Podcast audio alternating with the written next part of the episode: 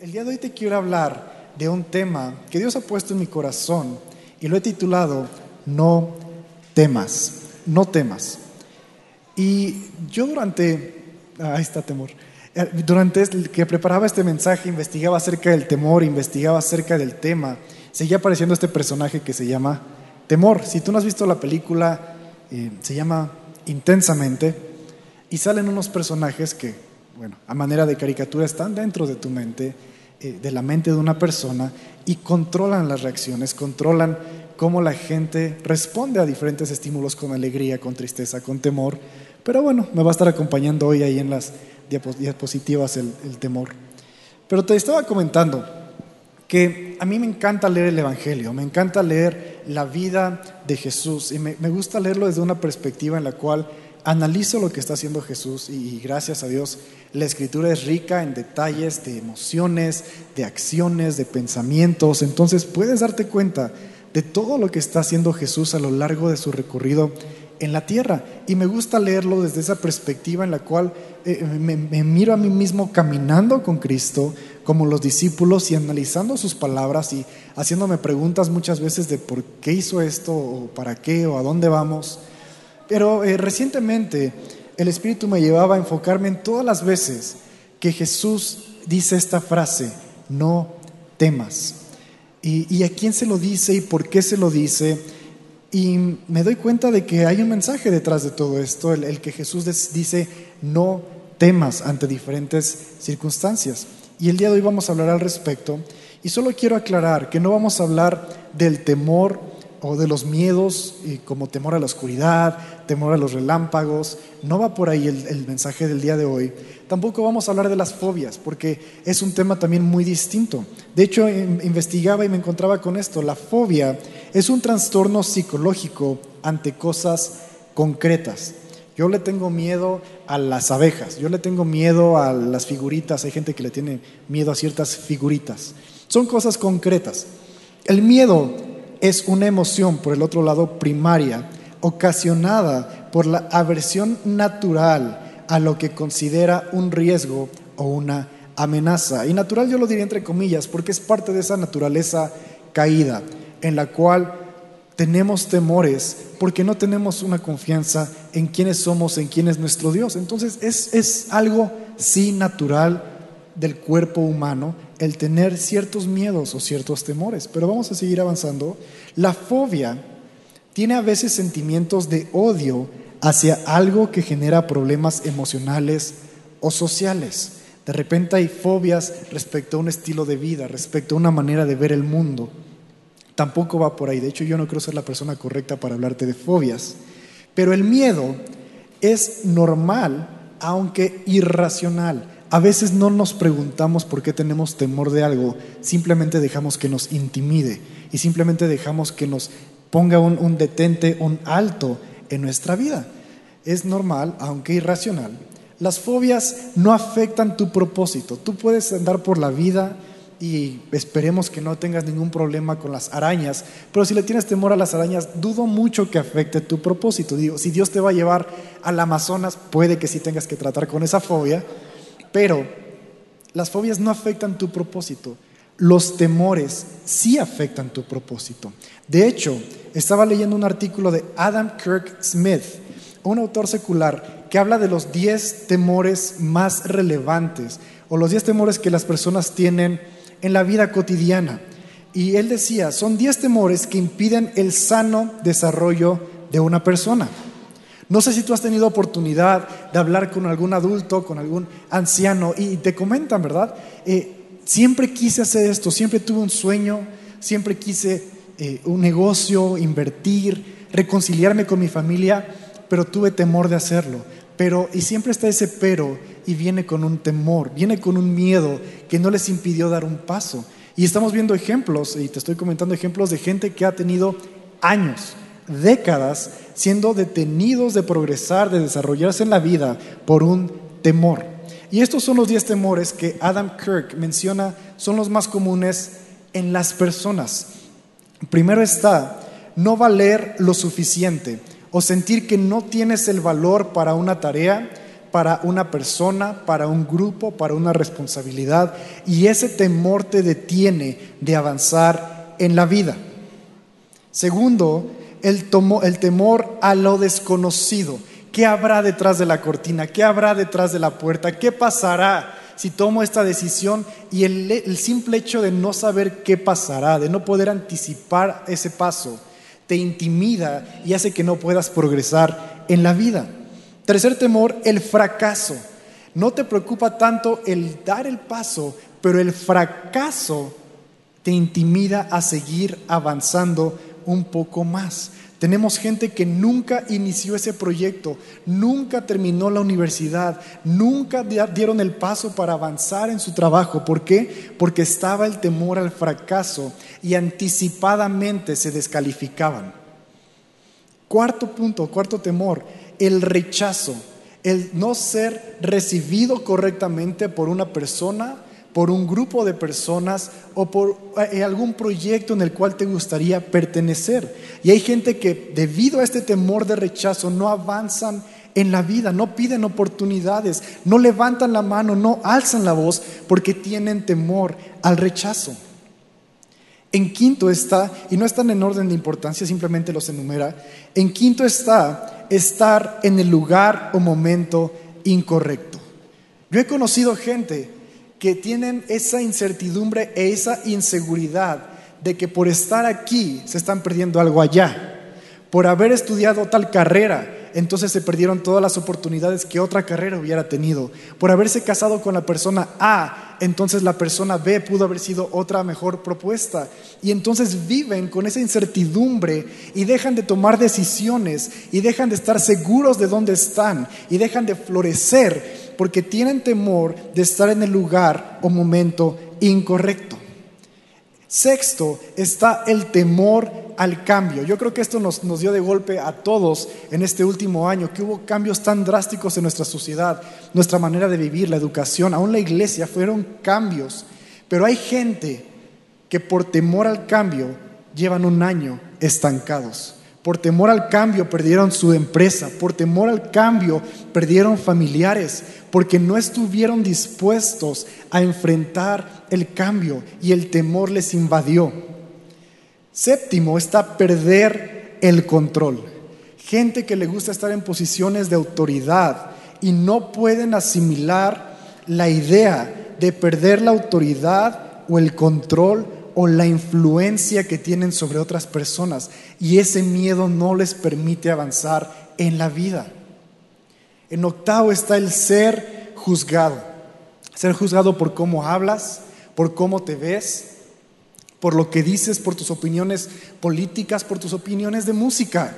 Pero el ser juzgado te impide avanzar, te impide involucrarte, opinar, porque hay un temor que no te deja moverte. En noveno, temor a que algo malo pase. No sé si tú has conocido personas que les empieza a ir bien en la vida, tal vez les dan una promoción en el trabajo o empiezan a reconciliarse con su familia e inmediatamente empieza un temor en ellos de que algo malo tiene que pasar, porque si algo, malo, algo bien les está yendo de este lado, esperan que algo malo vaya a pasar y van por la vida a tientas esperando y buscando que algo malo les pase para decir, ajá, me pasó algo malo, ¿verdad? Ese temor evita que puedan progresar en la vida. Y por último, 10, está el temor a ser lastimado, al dolor y a la muerte.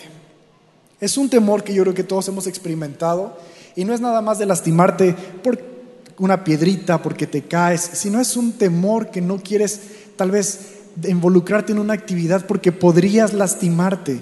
No quieres avanzar en un proyecto porque podrías terminar lastimado. Aún en una relación, no quieres adentrarte en una relación o tener una relación no solamente de, de, matrimonio, pero con tus hijos, con tus hermanos, porque crees que te van a lastimar. Y ese temor es tan real que no has podido relacionarte con personas cercanas a ti en mucho tiempo. Entonces, estos son los 10 temores que este hombre, Adam Kirk Smith, menciona, son los que nos, los más comunes en la humanidad. Y yo estoy de acuerdo, yo creo que he experimentado uno que otro en diferentes etapas de mi vida. Y yo creo que tú de la misma manera, mientras los menciono, Dirás, yo me he identificado con uno o más en diferentes etapas de la vida. Y a medida que leía esto y estudiaba acerca del temor, el Espíritu me mostraba que Jesús decía, no temas en situaciones tan específicas, y la Biblia es tan rica en detalles, que Jesús empieza no a desvalidar cada uno de estos temores, pero a cambiar el enfoque, porque muchas veces nos detenemos y nos aterroriza cuando nos enfocamos tanto en el temor. Te lo mencionaba en un principio, estos temores son válidos, es parte de la naturaleza humana que tenemos y tristemente a veces tenemos que llevarlos con nosotros, pero tú decides si te enfocas en el temor y no permites, no, no, y permites que te impida avanzar, o te enfocas en las palabras de Cristo que te dice, no temas. Entonces quiero que veas conmigo, y en el tiempo que nos queda, vamos a ver 11 veces en las cuales Cristo te dice, no temas. Son diferentes anécdotas, diferentes personas con las que Cristo habla en su caminar en la tierra y que vemos explícitamente esta frase, no temas. O lo vemos de una manera que dice, no tengan miedo, tengan buen ánimo, anímense, pero vemos una situación donde hay temor. Cristo viene a cambiar el enfoque y nos va a dar un enfoque distinto, el enfoque del reino. Amén. Entonces, primero está, no temas, Dios ha escuchado tus oraciones. Y aquí lo vas a poder ir viendo en la pantalla. Ahí está temor para que te acuerdes de qué estamos hablando el día de hoy. Y ven conmigo a Lucas, capítulo 1, del 8 al 14. No temas, Dios ha escuchado tus oraciones. Y esto yo creo que es para aquellos que tienen temor al rechazo, temor a no valer lo suficiente. Lee conmigo esta escritura. Cierto día, Zacarías se encontraba sirviendo a Dios en el templo porque su grupo de sacerdotes estaba de turno esa semana. Como era costumbre entre los sacerdotes, le tocó por sorteo entrar en el santuario del Señor y quemar el incienso. Mientras el incienso se quemaba, una gran multitud estaba afuera orando. Y mientras Zacarías estaba en el santuario, se le apareció un ángel del Señor de pie a la derecha del altar del incienso. Cuando Zacarías lo vio, se alarmó y se llenó de temor. Pero el ángel le dijo, no temas, no tengas miedo, Zacarías. Dios ha oído tu oración. Tu esposa Elizabeth te dará un hijo y lo llamarás Juan. Tendrás gran gozo y alegría y muchos se alegrarán de su nacimiento no temas, Dios ha escuchado tus oraciones, es lo que dice el ángel. Y ahora quiero que, entiendas conmigo esto. Cuando el ángel está hablando, no se está mangueando la frase, de la nada. No es como que voy a llegar y dependiendo de lo que haga la persona, le voy a decir te traigo buenas nuevas o vengo en paz. No, no, no se la manguea. Él es un mensajero. Y entonces la frase no temas viene de parte de Dios. ¿Y qué le dice después de no temas? Dios ha escuchado tus oraciones. Este es un mensaje de parte de Dios para Zacarías. Y entonces es algo que Dios te dice a ti también. No temas, no temas rechazo, no temas que no vales lo suficiente porque Dios escucha tus oraciones. Tal vez eres alguien que dice, pero ¿cómo Dios va a escucharme a mí, alguien que no valgo nada, a lo mejor soy el, el mínimo en mi trabajo, no he logrado mucho en mis estudios? No te preocupes porque una palabra nos dice que de lo vil y lo menos preciado es a quien escogió Dios. Y a ti y a mí nos ha escogido por ser, no, no, no, no es nuestra característica principal, pero nos escoge y nos escucha. Y así como Dios escuchó las oraciones de Zacarías, Dios escucha tus oraciones. Y no solo las escucha, están presentes delante de Él. Las oraciones no tienen una fecha de expiración. No es como que oras hoy en la mañana y si no pasa para la noche ya fue, ya ni modo. Al contrario, tu oración queda presente y en el tiempo correcto, en el momento correcto y alineado con el propósito de Dios, esa oración entra en efecto. Y es lo que estamos viendo aquí, que le dice, no temas porque tus oraciones han sido escuchadas. Dios ha escuchado tus oraciones. Si eres alguien que tiene temor de no valer lo suficiente, créeme, vales lo suficiente para que el Dios de la creación escuche tus oraciones, que muchas veces son de manera querida, Muchas veces es, Señor, ayúdame, pero esa oración está presente delante de Dios. Así que sí, vales lo suficiente para Él. Siguiente parte donde vemos esta frase, no temas. No temas, Dios revela sus planes y propósitos para tu vida. Y esto va para aquellos que tienen temor a lo desconocido. ¿Qué hay detrás de la cortina? ¿Qué pasará si tomo esa decisión y, estás sin avanzar en la vida? No temas, porque Dios revela sus planes y propósitos. Ven conmigo a Lucas 1, 30 al 33. Y es otra vez el ángel del Señor visitando a María que se entera o eh, eh, le está dando la noticia de que está embarazada del Espíritu Santo y le dice así, no temas, no tengas miedo María, le dijo el ángel, porque has hallado el favor de Dios. Concebirás y darás a luz un hijo y le pondrás por nombre Jesús. Él será muy grande y lo llamarán Hijo del Altísimo. El Señor Dios le dará el trono de su antepasado David, y reinará sobre Israel para siempre. Su reino no tendrá fin. El ángel llega con un mensaje claro y le dice a María, no temas, porque esta situación de que estás embarazada y no te has casado, esta situación en la cual tú piensas que eres joven, que tu esposo tal vez no, tu, tu, novio, tu pretendiente en este momento no te va a apoyar, no te preocupes María, porque hay un plan y este es el plan. Tú vas a dar a luz un hijo y ese hijo lo vas a llamar Jesús y va a ser el Mesías y tiene un propósito y Dios empieza a revelar y a reafirmar el propósito que tiene para María para que no tema, para que no se detenga en su vida por esa situación que está pasando. Siguiente, no temas, Dios restaurará, Dios restaura la esperanza y el honor. Para los que tienen temor al fracaso, Dios restaura la esperanza y el honor. Continuando con la historia del nacimiento de Jesús, vamos a Mateo 1, versos 20 al 22. Y aquí está José, se entera de que María está embarazada y está considerando dejarla, no como un escándalo, no para exhibirla, pero no se han casado y ella está embarazada y esto empieza a hacer crisis en la mente de José y mientras él considera dejarla, se aparece el ángel y dice así el versículo 20, mientras consideraba esta posibilidad, un ángel del Señor se le apareció en un sueño a José y le dijo, hijo de David, le dijo el ángel, no tengas miedo de recibir a María. Y el ángel empieza a restaurar el honor de María y la esperanza de José. No, no tengas miedo de recibirla por esposa, porque el niño que lleva dentro de ella fue concebido por el Espíritu Santo y tendrá un hijo y lo llamarás Jesús, porque él salvará a su pueblo de sus pecados. Todo eso sucedió para que se cumpliera el mensaje del Señor a través de su profeta. Pero el ángel llega y le dice, no temas, y empieza a restaurar la imagen, el valor y la dignidad de María ante los ojos de José.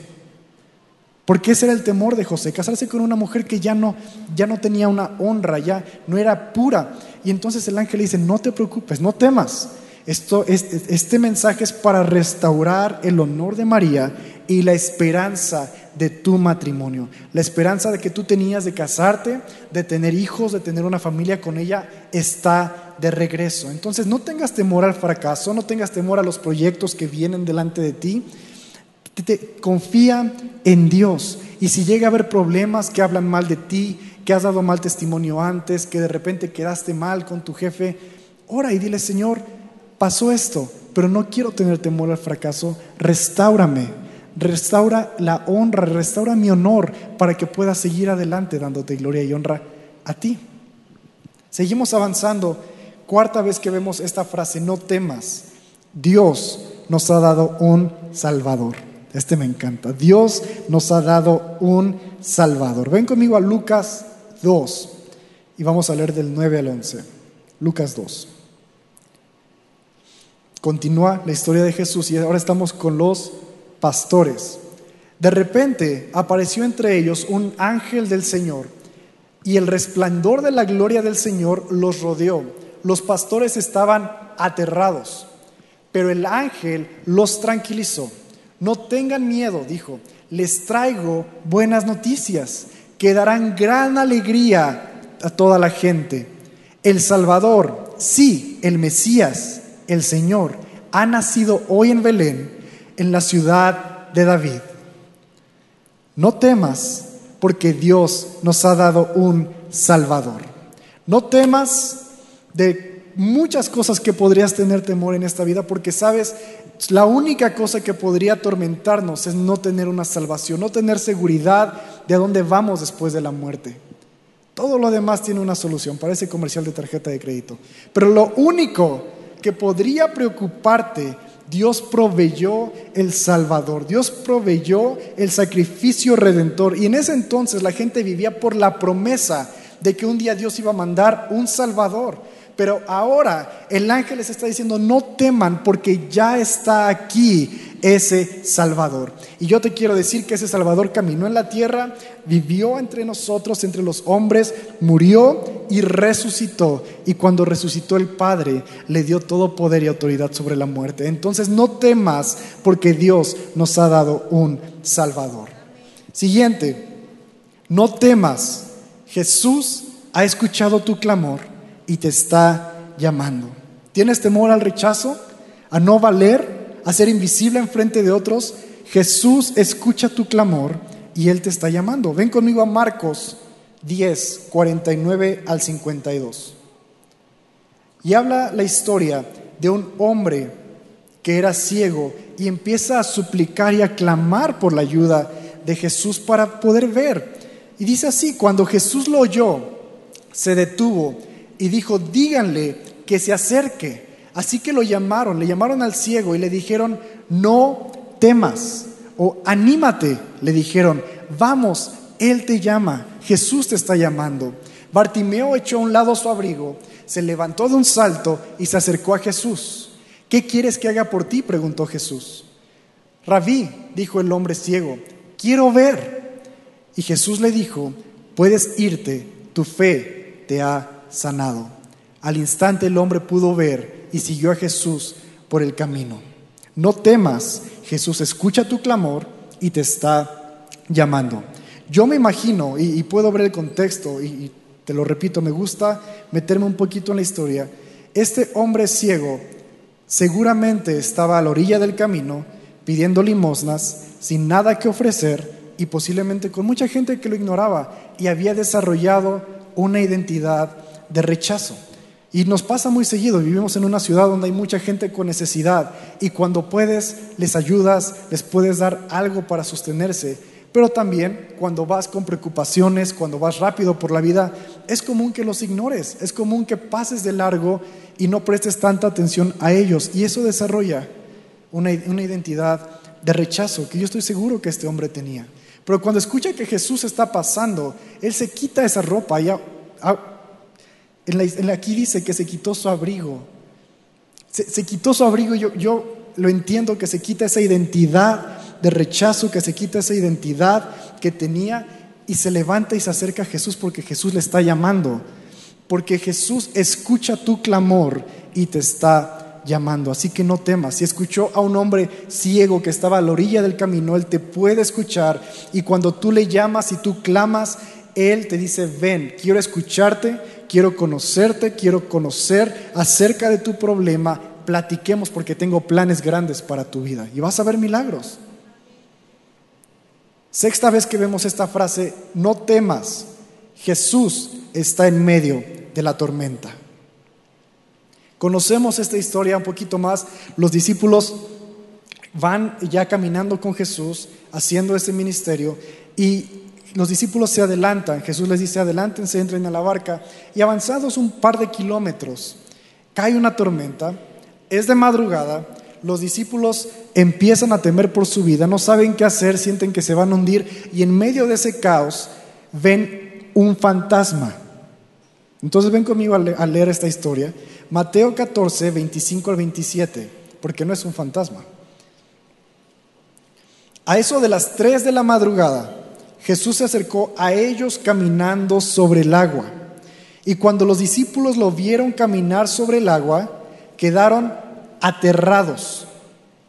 Es un fantasma, dijeron, pero Jesús les habló de inmediato, no teman, tengan ánimo, yo estoy aquí. Era Jesús diciéndoles, no teman a la tormenta, no teman que no pueden controlar este barco, no teman que las circunstancias cambiaron y aunque ustedes son hombres de mar y son hombres que saben andar en barca, les está ganando la tormenta. Y entonces él está hablando a la gente que tiene temor a perder el control, a la gente que tiene temor al cambio, a la gente que tiene temor a estar en el lugar incorrecto, porque algunos de seguro pensaban, ¿qué, qué hacemos aquí, Jesús?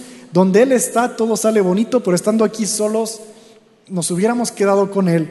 Y Jesús les dice, no teman, yo estoy aquí. Y vemos milagros, ¿verdad? No solo Jesús calma la tormenta, también vemos que un hombre camina sobre las aguas hacia Jesús. Y aún vemos que terminando este episodio llegan sanos y salvos a su destino. Así que no temas si perdiste el control, si las cosas cambiaron de cómo tú esperabas que fueran, o si crees que estás en el lugar incorrecto, porque donde tú estás, Jesús está ahí contigo. Tal vez te puedes desviar un poco del camino, tal vez andas en malos pasos, pero si tú has decidido caminar con Cristo, Él y su pacto siguen contigo. Entonces Él va a caminar contigo aunque te desvíes, aunque no quieras venir a la iglesia, aunque te levantes tarde. Él sigue de tu lado y en el momento en el que tú llames a su nombre, Él responde y Él está ahí contigo. Y obviamente Él espera que puedan caminar en un camino más, más tranquilito, en un camino en el cual Él tiene planes de bien para tu vida, no de mal, en un camino en el cual Él tiene un yugo más ligero que el que a veces te gusta ponerte encima, pero no temas, Jesús está contigo aún en medio de la tormenta. Séptima vez que vemos esta frase, no temas, tu fe te ha sanado. Vamos a Mateo 9, 20 y 22. Si tú tienes temor a la enfermedad, al dolor, a ser lastimado, Mateo 9:20 dice, justo en este momento que Jesús iba pasando, una mujer que hacía 12 años sufría una hemorragia continua, se le acercó por detrás y tocó el fleco de la túnica de Jesús, porque pensó, si tan solo tocara su túnica, quedaré sana. Jesús se dio la vuelta y cuando se dio la vuelta y cuando la vio, le dijo, no temas, hija, tu fe te ha sanado. Y la mujer quedó sana en ese instante. No temas, tu fe te ha sanado. Yo comentaba en uno de los servicios anteriores que he tenido la oportunidad de, conocer, de estar cerca de Nick Bujicic, no sé si es su apellido correcto. Y si tú has visto la historia de este hombre, él nació sin extremidades, no tiene brazos ni piernas y tiene como una cosa con la que trabaja y hace varias cosas, pero no tiene extremidades. Y él contaba en su testimonio, alguna vez lo escuchaba, él, comentaba, yo creo en fe que Dios puede sanarme, Él tiene el poder para sanarme, la autoridad para sanarme, y en algún momento voy a ver esa sanidad. Y puede que sea en vida o puede que sea en muerte, pero sé que voy a tener esa plenitud algún día. Y él añadía y decía esto, yo me he dado la tarea de preparar en mi guardarropa un par de pantalones, una camisa de mangas largas, zapatos y calcetas, porque no sé cuándo voy a despertar y voy a tener mis extremidades. Eso es, no temas, tu fe te ha sanado. Camina por la vida sabiendo que Dios va a responder a toda situación de necesidad, de dolor, de enfermedad, pero ¿sabes qué? Puede que no lo veas en esta vida. Y la Biblia nos habla de gente que en fe hicieron grandes cosas, pero también habla de gente que tuvo tanta fe y no alcanzaron a ver la respuesta en esta vida. Y la Biblia dice que el mundo no era digno de ellos porque tienen un nivel de fe tan grande y aún así llegaron a ver la respuesta en la vida eterna. No temas porque tu fe te ha sanado. Octava vez que vemos esta frase, no temas ten fe. Solamente ten fe. Marcos 5, del 35 al 36. Mientras todavía hablaba con ella, llegaron mensajeros de la casa de Jairo, el líder de la sinagoga, y le dijeron a Jairo, tu hija está muerta, ya no tiene sentido molestar al maestro. Jesús oyó lo que le decían y le dijo a Jairo, no tengas miedo, solo ten fe. No temas, ten fe. ¿Cuántas veces escuchamos noticias malas y las las metemos dentro de nosotros, las adoptamos, las creemos, las repetimos, las compartimos. Y lo que Dios te dice, lo que Jesús nos dice acerca de las malas noticias es no temas, ten fe. No digas es que estamos mal, es que va bien mal la economía, el país, lo que tú quieras. Lo puedes escuchar, no puedes evitar eso, pero no lo repitas para ti mismo y mucho menos lo compartas con gente que no tiene que escuchar esas malas noticias. Comparte la mejor noticia de amor y esperanza, que es que Cristo dio su vida por ti y por mí para que podamos tener vida eterna, para que podamos caminar en plenitud, para que podamos tener una relación con Él y en fe no tengamos más temor. Esa es una buena noticia que puedes compartir. No compartas cosas negativas. Entonces, no temas, ten fe. Novena vez que vemos esta frase, no temas, Jesús ya venció al mundo. No temas, porque Jesús ya venció al mundo. Juan 16, 32 al 33. Si tienes temor a que algo malo pase, en cualquier momento crees que algo tiene que suceder, en cualquier momento va a llegar la mala noticia, no temas porque Jesús ya venció al mundo. Jesús dice, pero se acerca el tiempo, de hecho ya ha llegado, cuando ustedes serán dispersados. Cada uno se irá por su lado y me dejarán solo. Sin embargo, no estoy solo porque el Padre está conmigo. Les he dicho todo lo anterior para que en mí tengan paz.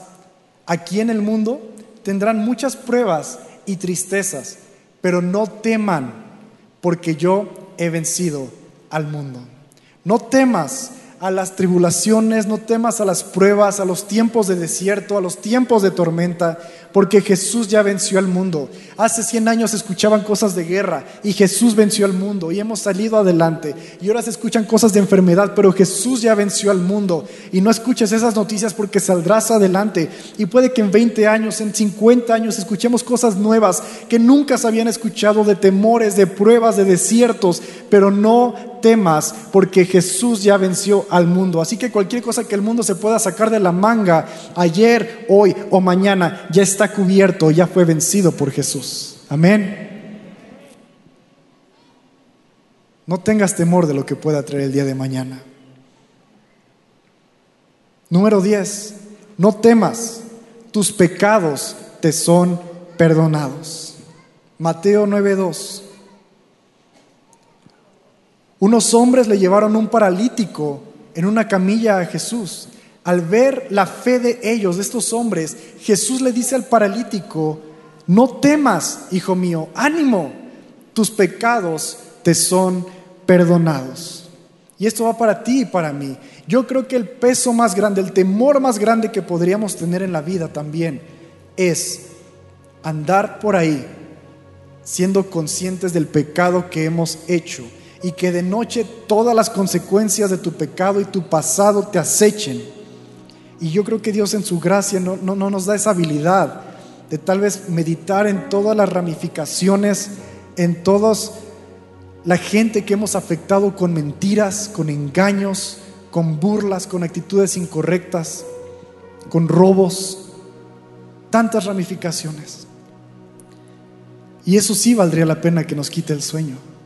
Eso sí, te quitaría, te, te, haría bolita en el piso toda tu vida ver todo lo que has afectado.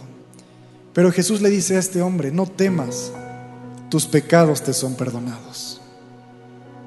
Tal vez hay cosas de tu pasado que dices es que me van a juzgar. Lo que hice, lo que dije, lo que provoqué. Jesús es el único que podría haberte juzgado y Él no te condena. Él te dice, tus pecados te son perdonados. No temas. Por último, no temas. El reino de Dios está aquí. Vamos a Lucas 12, 22 al 32. Porque tú nunca vas a estar en el lugar incorrecto. El reino de Dios está aquí. Luego, dirigiéndose a sus discípulos, dijo, por eso les digo que no se preocupen por la vida diaria, si tendrán suficiente alimento para comer o suficiente ropa para vestirse. Pues la vida es más que la comida y el cuerpo es más que la ropa. Miren a los cuervos, no plantan ni cosechan, ni guardan comida en graneros, porque Dios los alimenta. Y ustedes, tú y yo, son para Dios mucho más que cualquier pájaro. ¿Acaso todas tus preocupaciones pueden añadir un solo momento a tu vida? ¿Acaso el hecho de que vayas por la vida con temores te ha ayudado de algo? ¿Has logrado algo basado en tus temores? Porque lo leíamos, los temores te impiden de avanzar, de tener éxito y logros en la vida. Y eso es lo que dice Jesús. ¿Acaso alguno de ustedes por tantos temores, por tanto miedo, va a lograr algo? Y si por mucho preocuparse, y si por mucho preocuparse no se logra algo tan pequeño como crecer, como añadir algo a la vida, ¿de qué sirve preocuparse por cosas más grandes? Miren cómo crecen los lirios. No trabajan ni cosechan su ropa. Sin embargo, ni Salomón, con toda su gloria, se vistió tan hermoso como ellos. Y si Dios cuida de tal manera, tan maravillosa, a las flores que hoy están y mañana se echan al fuego, tengan por seguro que cuidará de ustedes, porque tienen que cuidará de ustedes. ¿Por qué tienen tan poca fe? Y Jesús empieza a confrontar a la gente. No se inquieten por lo que van a comer, lo que van a beber. No se preocupen por esas cosas, no teman esas cosas dominan el pensamiento de los incrédulos. La gente que vive en temor es la gente que no ha conocido a un Dios de amor, a un Dios que te dice, no temas porque estoy contigo, porque voy de tu lado, no temas porque te dejé la escritura y puedes ver tantas y tantas veces que yo estoy de tu lado y te cambio la perspectiva. Y aquí Jesús nos está diciendo, este pensamiento de temor, es para los incrédulos, para los que no creen en Dios, para los que no tienen una relación con Dios, para los incrédulos de todo el mundo. Pero su Padre ya conoce todas sus necesidades. Busquen el reino de Dios por encima de todo lo demás y Él les dará todo lo que necesiten. Así que no teman, pequeño rebaño, pues al Padre le da mucha felicidad entregarles el reino de los cielos. No temas, porque el reino de Dios está aquí. No importa dónde vayas, no importa si vas a la montaña o debajo del mar, no importa si estás en un trabajo o en tu casa o haciendo trabajo en casa, Dios está ahí y el reino de Dios está ahí y nunca vas a estar en el lugar incorrecto ni en el momento incorrecto. Todas las cosas pueden ser usadas para la gloria de Dios, para aquellos que temen y para aquellos que reconocen a Dios como su Señor. Entonces no temas, porque el reino de Dios está aquí. A manera de conclusión, solo quiero recordarte un par de cosas. Dios no te va a hacer pasar por situaciones más difíciles de las que puedes soportar, pero sí es tu responsabilidad poner tus ojos en Él, pedir ayuda. Aún leíamos de hombres que buscaban, clamaban, le tocaban, hablaban, le pedían para poder salir de su situación. Situaciones de años, hablábamos de una mujer que tenía 10, 13 años con una situación de salud, un hombre que su hija llevaba eh, tal vez semanas o días con enfermedad, pero son diferentes tiempos. Y ellos están ya en un momento en el cual dicen, tengo que hacer algo al respecto, porque el temor, porque las situaciones los habían detenido en la vida. A medida que leemos esto, tú te darás cuenta que en ningún momento Jesús se paró enfrente de alguien y le dijo, tú tienes 11 temores y los tienes que tratar todos hoy. Y el propósito de este mensaje no es decirte, tú tienes 11 temores y los tienes que tratar todos hoy. Al contrario, Jesús habló con diferentes personas, mostrando el temor que tenían y cambiando su enfoque al enfoque correcto. Y yo creo que el día de hoy te puedes llevar por lo menos un, enfoque diferente respecto a lo que te está intimidando, respecto al temor que hay en tu vida. Tal vez no estás en todos ellos. Yo he pasado por diferentes situaciones de temor en mi vida. Algunas son recurrentes, algunas han pasado he aprendido a tener un enfoque distinto y nunca han regresado. Tú no tienes la idea de, de la presión, el temor que me puede llegar a dar a mí de tener que compartir en este escenario. Y hablamos de temas de rechazo, de juicio, de cambios, de no poder controlar algunas cosas. Y entonces yo se lo comparto a Jackie, a los pastores, y ellos me dicen, no temas, Dios te va a dar las palabras, no temas, Dios te va a dar la autoridad, no temas, Dios te va a usar. Y entonces aquí me tienes en fe. Y Jackie lo sabe y yo hablo con ella eh, anoche y uno hoy en la mañana y me dice, ¿estás listo? En realidad nunca estoy listo para agarrar un micrófono, pero cuando yo me subo en fe digo, Señor, me he preparado, lo único que me impide avanzar es el temor a estar en el escenario. Pero en tu nombre y en fe me subo y confío en que todo lo que he preparado, más tu poder, más tu favor, van a tener un impacto cuando yo hablo, cuando yo predico. Entonces, este es un temor que no siempre está, pero a veces viene y me tengo que preparar y en la semana tengo mis temores. Y entonces tengo que cambiar mi enfoque. Entonces no te asustes si de repente tú dices, es que yo ya había pasado por esto y regresó. Vuélvelo a presentar delante de Dios. Vuelve a poner tu enfoque en el lugar correcto. Pero no dejes que te intimide. No dejes que te quite del lugar y el propósito que Dios tiene para ti. No es pecado tener temores. Pero sí es incorrecto que permitas que los temores no te permiten avanzar en la vida. Y no es correcto que te quedes en el mismo lugar por años debido a un temor. Así que ponte de pie y quiero que hagamos una oración juntos de decirle, Señor, muéstrame en qué partes de mi vida me he atorado, en qué partes de mi vida me he atascado por un temor, por el temor al rechazo, a no poder controlar las cosas, a no saber qué va a suceder, temor de que no me escuchas, temor de que no valgo, temor de que mi fe no va a ser suficiente. Y mientras Carlos nos ayuda a ministrar con un canto, quiero que tú te, pongas a cuentas con Dios, porque después de escuchar este mensaje, solamente tú y Dios saben que tienen que trabajar. Entonces Carlos nos va a apoyar con este tiempo y ponte a cuentas y toma la decisión de cambiar tu enfoque el día de hoy. Amén. Entonces cierra tus ojos y deja que este canto pueda ministrarte.